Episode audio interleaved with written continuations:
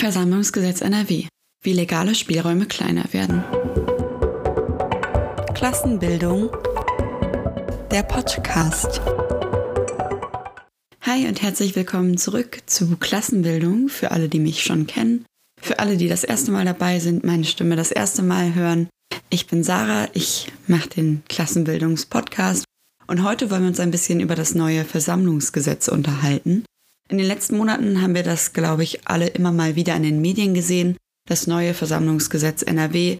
Aber was bedeutet das eigentlich? Wie betrifft uns das in unserem Alltag? Und wo kann man vielleicht Parallelen zum Polizeigesetz ziehen, das vor zwei Jahren durchgekämpft wurde? Nach dem Polizeigesetz jetzt das Versammlungsgesetz. Und man sieht vor allen Dingen, wie der deutsche Staat seinen Repressionsapparat immer weiter ausweitet und dabei die legalen Spielräume von uns Aktivistinnen immer weiter eingrenzt. Nicht ohne Grund wird das Versammlungsgesetz bereits jetzt Versammlungsverhinderungsgesetz genannt. Und neben dem sogenannten Stör- und Militanzverboten müssen Anmelderinnen in Zukunft zum Beispiel ihre Namen laut auf Versammlungen kundtun und Ordnerinnen dürfen von der Polizei abgelehnt werden. Aber was bedeuten denn alle diese Begriffe eigentlich genau? Also was bedeutet ein Störverbot oder ein Militanzverbot? Genau diese Inhalte wollen wir gleich mal gemeinsam klären. Aber jetzt erstmal zum Grund für das neue Versammlungsgesetz. Denn Innenminister Reul hat immer wieder betont, dass sich das Gesetz vor allen Dingen gegen Rechte richtet. Aber stimmt das in der Realität eigentlich? Als Vorwand verwendet die schwarz-gelbe Landesregierung nämlich gern den Kampf gegen die Extremrechte.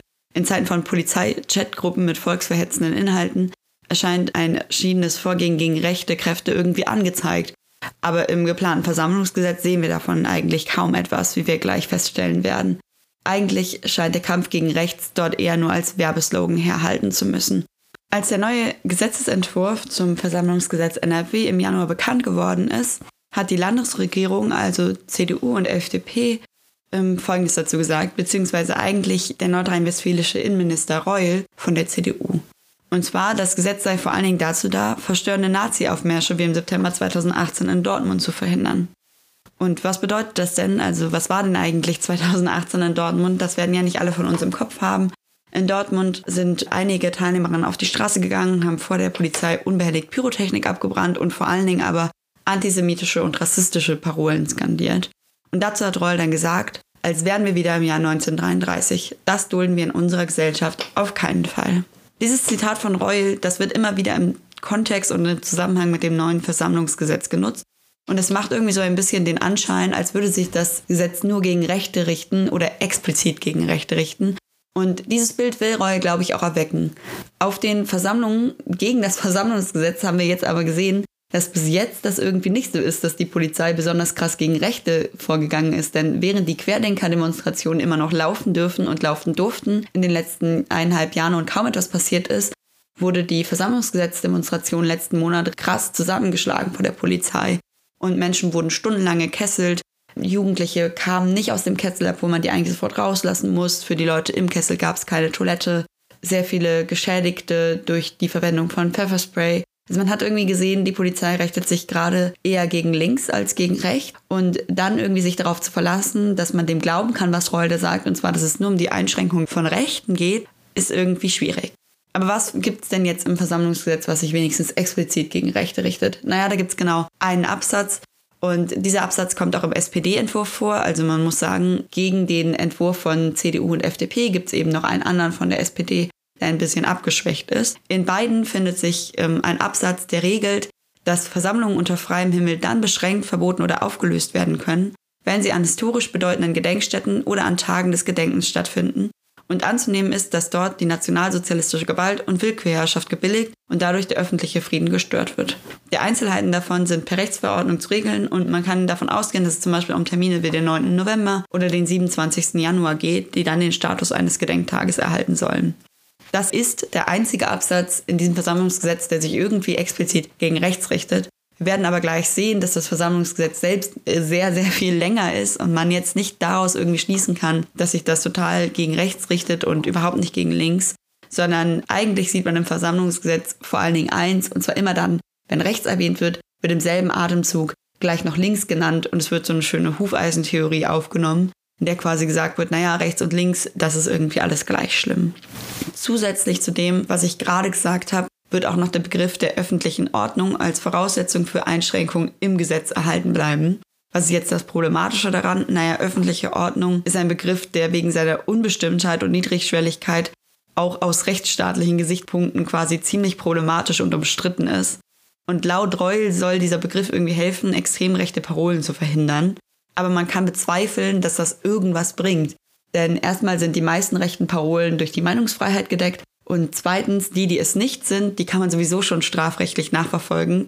Denn dann gibt es ja den Straftatbestand der Volksverhetzung, der Beleidigung und der Bedrohung, den die erfüllen. Das bedeutet, dieser Begriff der öffentlichen Ordnung sorgt eigentlich nur dafür, dass das Gesetz sehr unpräzise ist und vor allen Dingen dann, wenn man es will, eingeschränkt werden kann und irgendwie noch restriktiver gemacht werden kann, ohne dass man es nochmal umschreiben muss man kann insgesamt im gesamten Gesetz sehen, dass Rolls Vorgehen gegen die extreme Rechte zu sein scheint, vor allen Dingen die Befugnisse der Polizei, die ja selbst von Rechten durchwachsen ist, noch weiter auszuweiten und im Zweifelsfall eben den Nazis in der Polizei noch mehr Kompetenzen zu geben. Und nicht nur Linke kritisieren das Versammlungsgesetz, sondern zum Beispiel auch Clemens Arzt, das ist ein Rechtsprofessor von der Hochschule für Wirtschaft und Recht in Berlin, der hat nämlich Folgendes gesagt. Der gesamte Duktus, insbesondere in der Gesetzesbegründung, geht dahin, dass man Versammlungen als Gefahr sieht. Als vor allem gewalttätige Versammlungen und der Staat müsse nun alles tun, diese Gefahr abzuwehren. Man strahlt also aus, dass man eigentlich Versammlungen gar nicht mehr möchte. Und man gibt Leuten auch das Gefühl, dass auf eine Versammlung zu gehen schon etwas Illegales ist oder irgendwie etwas Schlimmes. Dabei ist es für eine Demokratie unglaublich wichtig, dass Leute auf die Straße gehen und zeigen, was sie wollen, was sie sich wünschen, dass wir die Möglichkeit haben, auf die Straße zu gehen und unsere Meinung frei zu äußern. Und das eben wird dadurch illegalisiert und unser legaler Spielraum wird immer weiter eingeschränkt. Das heißt, wir haben immer weniger Möglichkeiten, legal auf die Straße zu gehen und müssen uns dann in die, in Anführungsstrichen, Illegalität flüchten.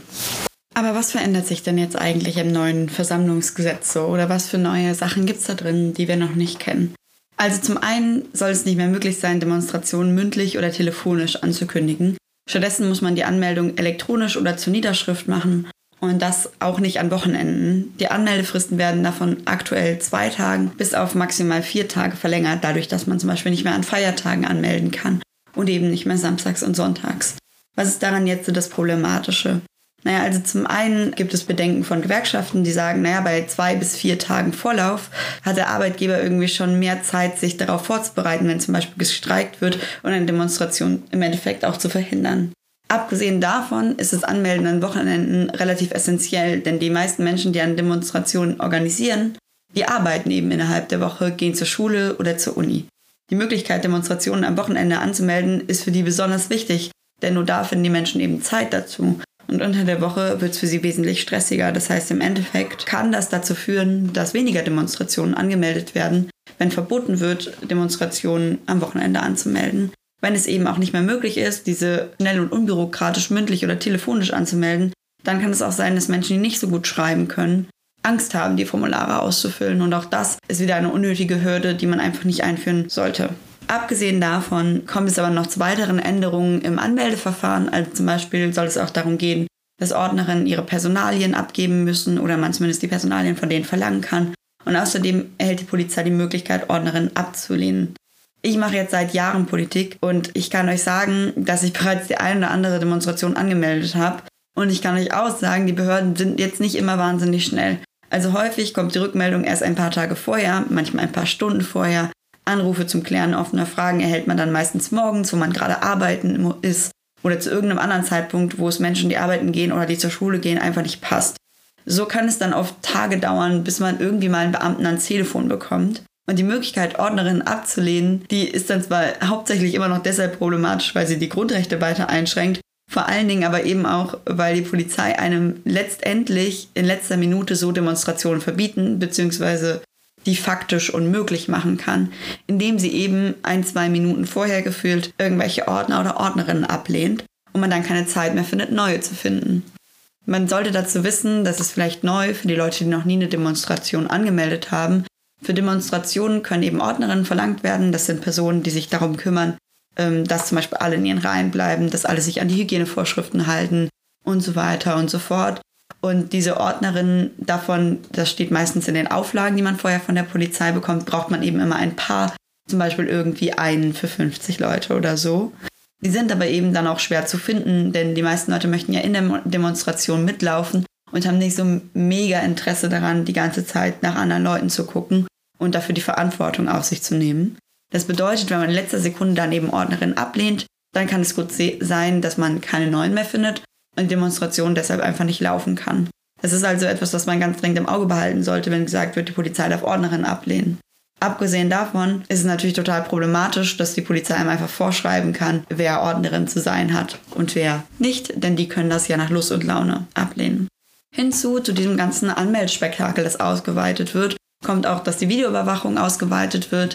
Dazu kann man sagen, in den letzten Jahren hat man immer wieder gesehen, dass äh, die Polizei illegal gefilmt hat. Momentan, dass sie nur filmen, wenn sie eine Straftat vermutet. Und auf den letzten Demonstrationen hat man häufig gesehen, dass die Kameras auf dem Polizeiwagen trotzdem an waren, es trotzdem gefilmt wurde und so eben die Privatsphäre, aber auch vor allen Dingen die Datenschutzrechte der Menschen, die auf Demonstrationen gehen, extrem verletzt wurden und man sich die ganze Zeit unglaublich beobachtet gefühlt hat, was einfach eine extrem unangenehme Stimmung auf der Demonstration schafft. Was kommt noch dazu? Also das Gesetz hat relativ viele Inhalte. Wir wollen aber heute, oder ich werde euch heute nur ein paar davon machen. Ein weiterer ähm, Inhalt ist das Störverbot. Das Störungsverbot zeigt einem so richtig, was die Landesregierung eigentlich von antifaschistischen Gegenprotesten hält. Denn während sie die ganze Zeit argumentiert, dass es eigentlich vor allen Dingen um Rechte geht, muss man sagen, dass das Störverbot eigentlich das Gegenteil relativ klar herausstellt. Und zwar im Absatz 7 des neuen Versammlungsgesetzes wird das geregelt. Und zwar soll es zukünftig nicht nur untersagt sein, eine Versammlung zu behindern oder zu vereiteln, sondern auch Handlungen vorzunehmen, die auf die Förderung von Störungen gerichtet sind. Damit stellt sich der Entwurf zum Beispiel gegen ein Urteil des OVG Münster von 2012, in dem feinsinnig herausgearbeitet worden ist, dass friedliche Blockaden von der Versammlungsfreiheit umfasst sind und daher auch das Einüben von solchen Handlungen, so zum Beispiel Blockadetrainings, keine Gefahr für die öffentliche Sicherheit begründen. Der Gesetzesentwurf hingegen sagt das komplette Gegenteil. Und zwar sagt er, die Vorbereitung oder Einübung von Störungshandlungen ist auch dann verboten, wenn ein konkretes Versammlungsgeschehen nicht absehbar ist. Zusammenkommen müssen vielmehr lediglich eine subjektive Verhinderungsabsicht und Objektivhandlungen, die die Durchführung der Versammlung behindern können. Damit würde allein quasi die Beeinträchtigung anderer Versammlungen bzw. die Absicht, andere Versammlungen irgendwann später einmal zu beeinträchtigen, ähm, verhindert werden. Und das bedeutet, dass lokalen Bündnissen die Möglichkeit genommen wird, gegen zum Beispiel Nazi-Aufmärsche zu mobilisieren oder zum Beispiel Blockadetrainings zu machen, um für diese Gegenaktionen eben zu mobilisieren. Problematisch ist auch, dass dann dieses Störverbot, das sich eigentlich sehr explizit gegen antifaschistische Gegenproteste richtet, mit Bußgeldern und Strafen verbunden ist. Grobe Störungen werden, wie zum Beispiel auch nach dem bisher geltenden Bundesversammlungsgesetz, mit einer Freiheitsstrafe von bis zu zwei Jahren oder mit einer Geldstrafe bestraft. Und andere, eher in Anführungsstrichen einfache Störungen, gelten dann in NRW zusätzlich als Ordnungswidrigkeit und das Bußgeld für eine solche Ordnungswidrigkeit kann bis zu 3000 Euro betragen. Dabei ist völlig unklar, ab welchem Grad es sich quasi um eine Einträchtigung, eine einfache Störung oder um eine grobe Störung handelt. Das heißt, Leute können halt in den Knast gehen und man weiß aber nicht so genau ab wann. Und auch 3000 Euro Bußgeld sind halt für die meisten Leute gar nicht mal so einfach zu tragen. Abgesehen davon bleibt eben zu fürchten, dass die geplante Regelung eine erhebliche Einschränkung von antifaschistischen Gegenprotesten zur Folge haben wird. Wer traut sich denn noch gegen extrem Rechte auf die Straße zu gehen und dabei vielleicht laut mit der Trillerpfeife denen zu begegnen, wenn er vielleicht ein Bußgeld von 3000 Euro zahlen muss? Damit wird es praktisch unmöglich, gegen Rechte auf die Straße zu gehen und den Leuten wird ihnen sehr viel Angst gemacht. Und auch dieser Absatz prägt eben diesen Begriff des Versammlungsverhinderungsgesetzes, denn sehr einfache, irgendwie niedrigschwellige Handlungen werden damit bereits zu was sehr Schlimmem deklariert. Den Leuten wird klargemacht, wir wollen aber nicht, dass ihr Gegenproteste organisiert. Wir wollen aber nicht, dass ihr auf die Straße geht. Das mit euren äh, antifaschistischen Versammlungen, das ist irgendwie alles ein bisschen lästig für uns. Abgesehen davon wird ja unterbunden, dass quasi ein Gegenprotest in Sicht und Hörweite der Ausgangsversammlung gibt. Und das Bundesverfassungsgericht hat in der Vergangenheit mehrfach festgestellt, dass das aber essentiell ist für einen Gegenprotest. Also natürlich, wenn die AfD auf die Straße geht und ich dagegen protestieren möchte, dann muss mein Gegenprotest in der Nähe von deren Protest stattfinden und die Leute müssen das sehen und hören können und diese Verbindung ziehen können, sonst bringt der Gegenprotest, muss man leider so sagen, eigentlich faktisch gar nichts. Das bedeutet, dass die Rechte der Polizei noch weiter ausgeweitet werden, dass es keine Blockadetrainings mehr geben kann und dass insgesamt die Spielräume, um antifaschistische Gegenproteste zu verhindern, extrem wachsen und den Leuten eben Angst gemacht wird, an einem solchen Gegenprotest teilzunehmen, weil sie eben mit einer Freiheitsstrafe von bis zu zwei Jahren rechnen müssen. Zusätzlich zum Störverbot, das ist jetzt das letzte, ähm, worauf ich so explizit eingehen möchte, ist das Militanzverbot noch auf dem Plan. Das Militanzverbot, das quasi im neuen Gesetz verankert werden soll, soll verhindern zum Beispiel, dass Leute dieselben Uniformen tragen, also uniformähnliche Kleidungsstücke wird da gesagt. Es soll ein paramilitärisches Auftreten verhindert werden oder alles, was in vergleichbarer Weise Gewaltbereitschaft vermittelt und dadurch einschüchternd wirkt. Wenn man das hört, dann denkt man erstmal an irgendwelche Nazi-Uniformen. Man denkt an irgendwas, was der dritte Weg so trägt auf seinen Versammlungen. Man denkt sich, naja gut, dann werden wenigstens die Rechten daran gehindert, mit irgendwelchen Fackeln durch die Straßen zu ziehen. Ganz so sieht das in der Realität leider nicht aus. Also erstmal gibt es bereits eine Regelung dazu, und zwar eine zu Uniform, Uniformteilen und gleichartigen Kleidungsstücken, die als Ausdruck einer gemeinsamen politischen Gesinnung gelten also die darf man bereits nicht tragen, beziehungsweise gegen die gibt es bereits einen Absatz im Altenversammlungsgesetz oder im Bundesversammlungsgesetz, könnte man sagen. Das bedeutet, es gibt bereits ein Uniformverbot und man hat in der Vergangenheit vor allen Dingen eines festgestellt, und zwar dieses Uniformverbot bringt überhaupt nichts, weil bis jetzt auf diesen Protesten überhaupt gar nicht durchgesetzt wird oder auf irgendwelchen Nazi-Protesten überhaupt nicht durch die Polizei durchgesetzt wird, dass die Leute das nicht tragen dürfen. Zum Beispiel in dem Beispiel, das Reul selber nennt, und zwar das, was Dortmund 2018 passiert ist, da hat die Polizei nämlich das Uniformverbot überhaupt gar nicht angewandt und durchgesetzt. Man kann also sehen, okay, es gibt bereits eins und das bringt nicht so richtig was, sondern es kommt vor allen Dingen ja auch darauf an, wie der Staat und die Polizei handeln. Und die neue gesetzliche Handhabe gegen paramilitärisches Auftreten, die wird dann halt auch einfach rein gar nichts ändern, wenn die Polizei nicht handelt und der Staat auch überhaupt kein Interesse hat zu handeln. Gleichzeitig schafft das NRW geplante Militanzverbot quasi die neue Kategorie in vergleichbarer Weise, für die es dann erstens überhaupt keinen Darf gibt, zumindest wenn man ähm, auf Nazis und ihre Fackelmärsche zielt, die ja schon nach dem alten verboten sind. Und zweitens ist der Begriff weitestgehend konturlos, so nennt ihn die Initiative Versammlungsgesetz stoppen. Und die sagen zum Beispiel, es wird daher in der Praxis von der Polizei beliebig genutzt werden können, vor Betroffene dagegen gerichtlich vorgehen können. Das heißt also davon auszugehen, dass es sich nicht nur gegen Nazis richtet, sondern zum Beispiel auch gegen die Klimaberechtigkeitsbewegung und vor allen Dingen gegen antifaschistische Aktionsformen, die als militant eingestuft werden können. In der Klimabewegung zum Beispiel gibt es ja diese weißen Overalls, die immer wieder von Ende Gelände getragen werden und die essentiell sind für die Aktion, die Ende Gelände macht, die werden damit verboten. Verboten wird zum Beispiel auch der sogenannte schwarze Block, und Antifaschistinnen tragen ja häufig alle schwarze Kleidung und daraus entsteht eben dieser schwarze Block. Warum machen sie das? Das machen sie vor allen Dingen auch deshalb, damit sie in Demonstrationskontexten, in denen sie eben stark überwacht werden von der Polizei, nicht direkt so krass herausstechen auf Videos und eben ihre Privatsphäre wahren können. Das alles wäre nach diesen neuen Absätzen verboten, denn der dritte Absatz ist ja eben in vergleichbarer Weise gewaltbereitscher vermittelt oder einschüchternd wirkt und im Endeffekt kann man darunter eigentlich alles fassen, was man möchte. Insgesamt gibt eben dieser Begriff der Polizei also große Handlungsspielräume und wird nicht für die Untersagung von Fackelmärschen gebraucht werden, sondern vor allen Dingen dafür, um zum Beispiel Antifa-Proteste zu verhindern oder Klimaaktivistinnen zu behindern in ihrem Protest. Wir haben uns ja jetzt in den letzten paar Minuten so ein bisschen angeguckt, was das neue Gesetz so enthalten wird. Und jetzt können wir ein bisschen den Schluss ziehen, was das Gesetz alles nicht leisten wird. Und zwar wird immer wieder betont, oder von Reul vor allen Dingen betont, dass das Gesetz sich vor allen Dingen gegen Rechte richtet. Der Gesetzentwurf hat uns jetzt ganz klar gezeigt, dass das nicht stimmt und dass es eigentlich kaum ein Argument gibt, was das irgendwie belegt.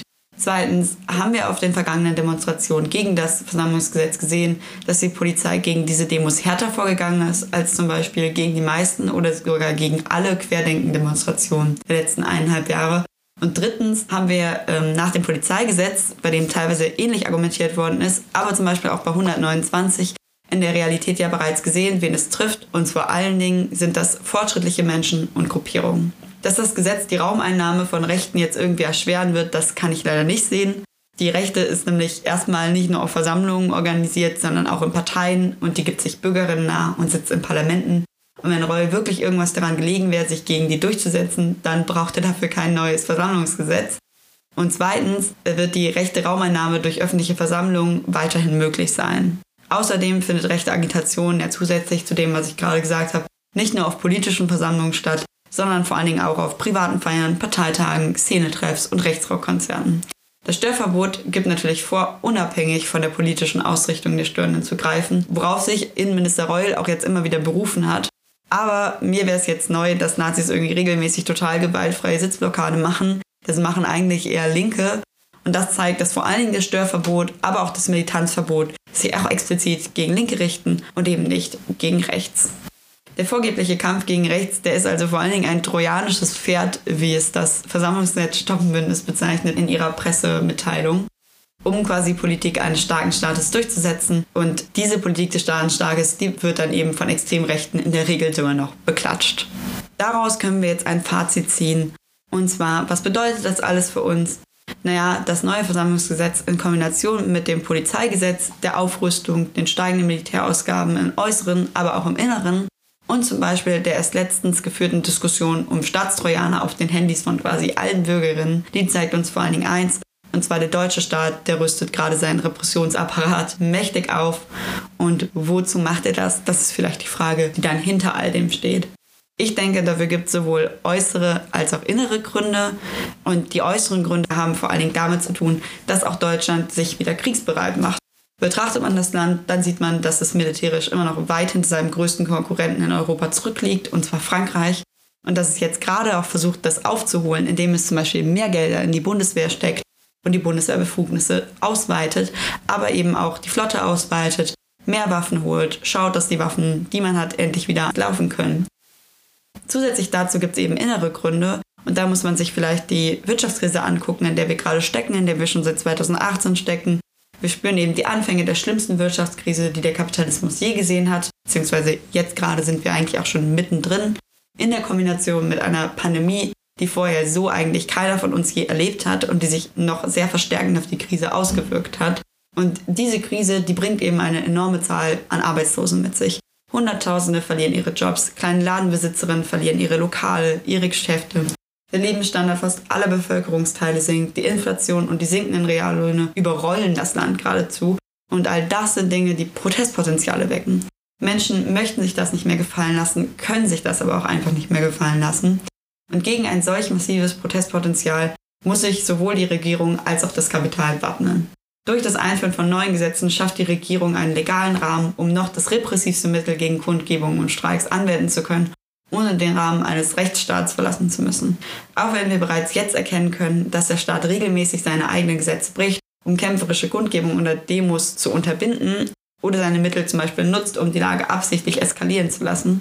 Die Verschärfung des Versammlungsgesetzes, die ist also vor allen Dingen die Antwort auf das steigende Konfliktpotenzial in Deutschland. Das ist Klassenkampf von oben und zeitgleich das Ergebnis von einer inneren Aufrüstung. Was können wir jetzt dagegen tun, statt das einfach so über uns ergehen zu lassen? Naja, erstens ist das neue Versammlungsgesetz noch nicht beschlossen. Und in den letzten Monaten hat das Versammlungsgesetz Stoppenbündnis NRW immer daran gearbeitet, dass es hoffentlich auch nicht beschlossen wird.